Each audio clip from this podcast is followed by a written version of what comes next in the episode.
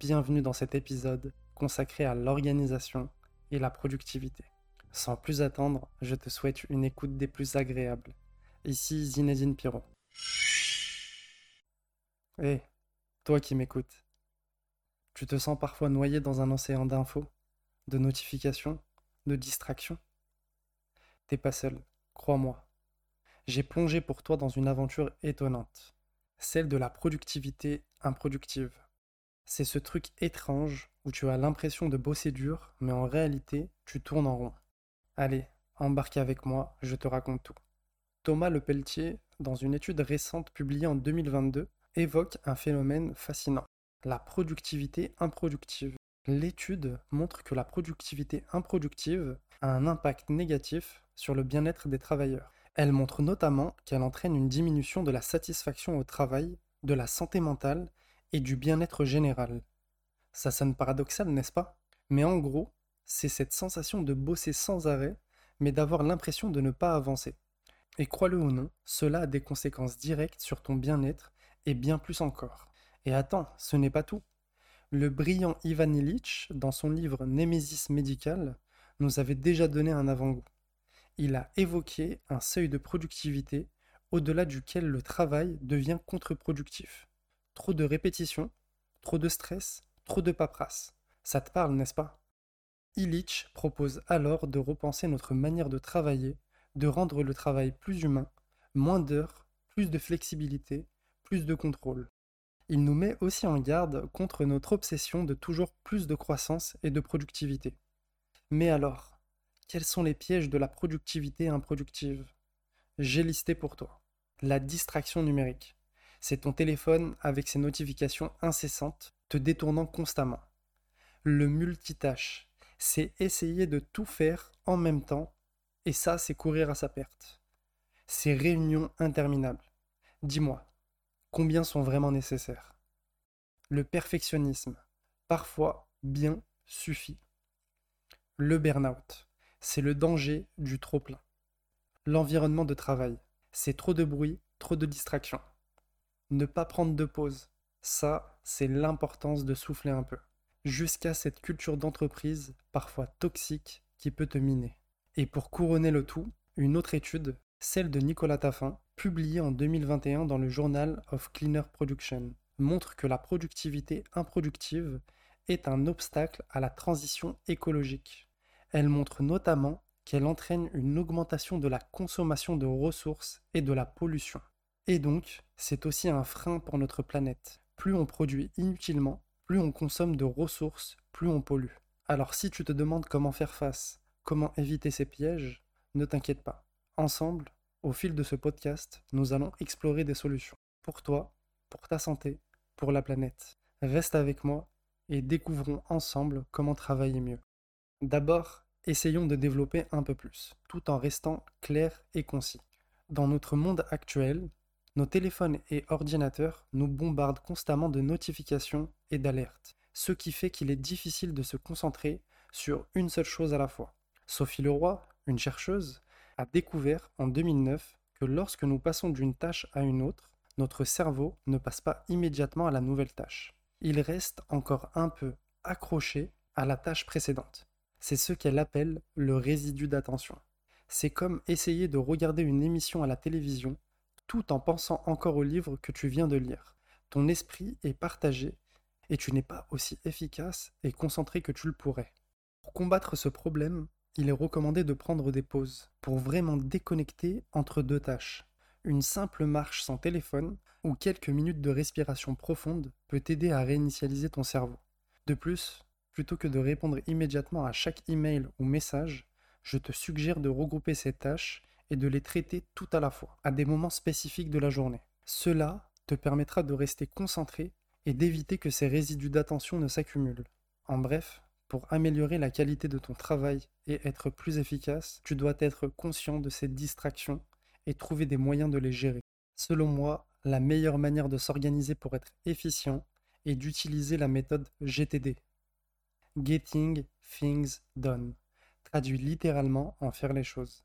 Cette méthode, développée par David Allen, est un système complet d'organisation personnelle qui permet de libérer son esprit des tâches à effectuer et de se concentrer sur ce qui est important. La méthode GTD repose sur cinq étapes. 1. Capturer. Toutes les tâches, idées ou projets doivent être capturés dans un seul endroit, comme un carnet, un logiciel de gestion de tâches ou un tableau blanc.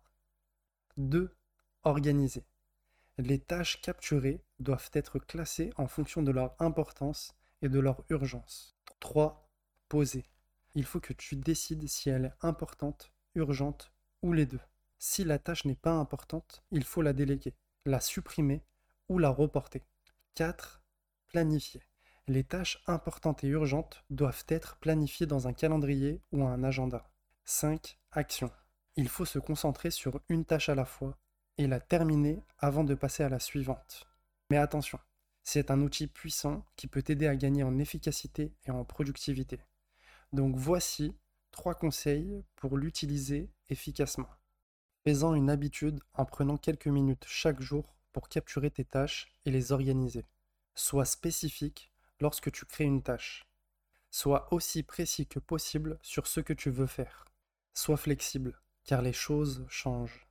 Alors sois prêt à adapter ton plan en fonction des besoins. Crée un espace de travail bien organisé. Il t'aidera à mieux te concentrer. Établis des priorités. Concentre-toi sur les actions les plus importantes et les plus urgentes. Délègue. Ne fais pas tout toi-même. Délègue les tâches que tu peux confier à quelqu'un d'autre. Et surtout, prends des pauses régulièrement. C'est hyper important pour éviter de te fatiguer et de te déconcentrer. Si tu suis ces conseils, tu seras sur la bonne voie pour devenir plus organisé et plus efficace. De plus, de récentes études en neurosciences suggèrent plusieurs principes pour maximiser la productivité et le bien-être. Par exemple, la chronobiologie c'est-à-dire que notre cerveau fonctionne différemment selon les moments de la journée. La plupart des gens sont plus alertes le matin. Et toi, à quel moment tu es le plus alerte? Les périodes de travail. Le cerveau est optimisé pour des périodes de concentration d'environ 25 minutes, suivies de courtes pauses. Et pour ça, je t'invite à utiliser la technique Pomodoro. 25 minutes focus et 5 minutes de pause en mode exercice respiratoire et non pas de téléphone à la main, aide à la consolidation de la mémoire, à la créativité et évite la surcharge cognitive. Clifford Nass et son équipe faisant partie de l'université de Stanford ont montré que la multitâche, notamment avec les médias, réduit la capacité à filtrer les informations non pertinentes et à basculer entre différentes tâches. Il en résulte une baisse de la performance globale. Voici un exemple dans le recrutement qui te permettra d'y voir plus clair. Nous allons prendre ici un exemple pour trouver de nouveaux clients. Voici comment on pourrait l'intégrer. On collecte d'abord en rassemblant tous les prospects potentiels, les références, les informations de marché, les événements, les salons professionnels et toute autre source d'informations pertinentes. Bien sûr, note également les feedbacks des clients actuels que tu as, les recommandations et les domaines dans lesquels tu souhaites t'étendre ou t'améliorer. Ensuite, tu vas clarifier c'est-à-dire évaluer chaque lead ou opportunité. Tu peux te poser des questions comme est-ce un prospect chaud ou froid? Est-ce une opportunité à court, moyen ou long terme? Tu pourras à cette étape identifier les actions immédiates. Par exemple, si un prospect a montré de l'intérêt, planifie un appel ou une réunion dès que possible. Ensuite, tu vas passer à l'organisation. Ici, tu vas segmenter tes prospects en différentes catégories, par industrie, par niveau d'intérêt, par localisation géographique, etc.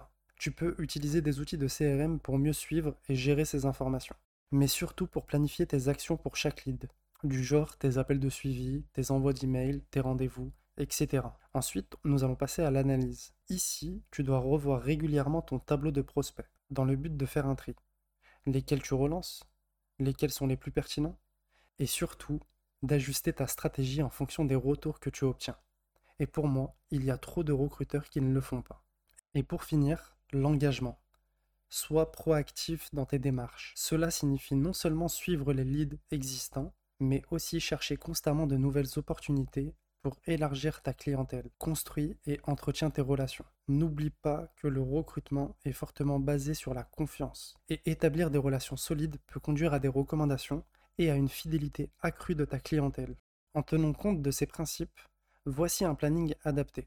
Commençons à 8 heures. Par exemple, de 8h à 9h, préparation de la journée.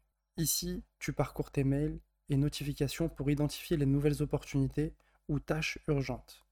Ce sera le moment où tu priorises et planifies ta journée. De 9h à 9h25. Prospection. Là, tu actives ta première session de Pomodoro. Et c'est parti pour les appels téléphoniques ou email pour contacter de nouveaux clients potentiels.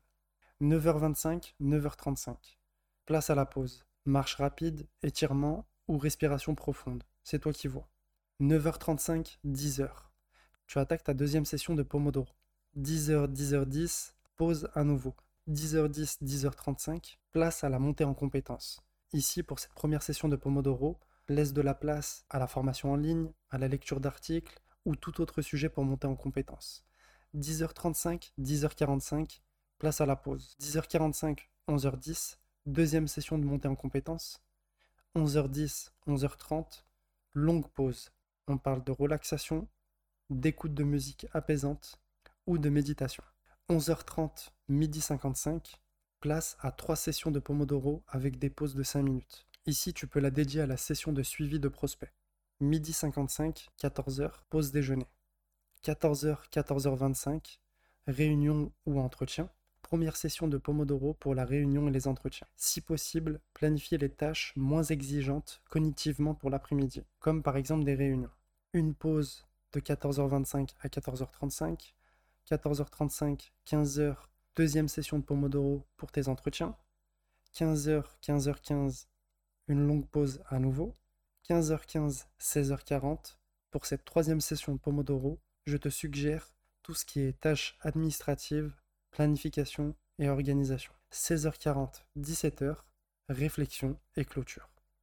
Examine tes réalisations de la journée, prépare ton planning pour le lendemain, et après 17h, profite de ton temps libre pour de la relaxation, du loisir ou des moments en famille. Ce planning tient en compte des besoins naturels du cerveau en termes de rythme, de pause et de type de tâche. Ajuste-le selon tes besoins personnels et les exigences de ton travail.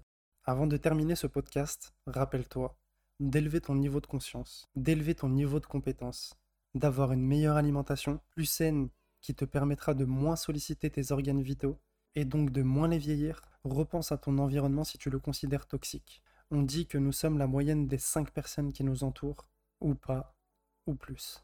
Et surtout, commence dès maintenant à mettre en place ta RPO, routine matinale optimale. Sinon, tout ça ne servira à rien et tu seras qu'un individu parmi tant d'autres. Et voilà, c'est la conclusion de notre épisode. Merci à toi de m'avoir écouté et quoi qu'il arrive, je te souhaite tout le succès que tu mérites, avec ou sans moi. On se retrouve très bientôt pour une nouvelle aventure. Reste connecté.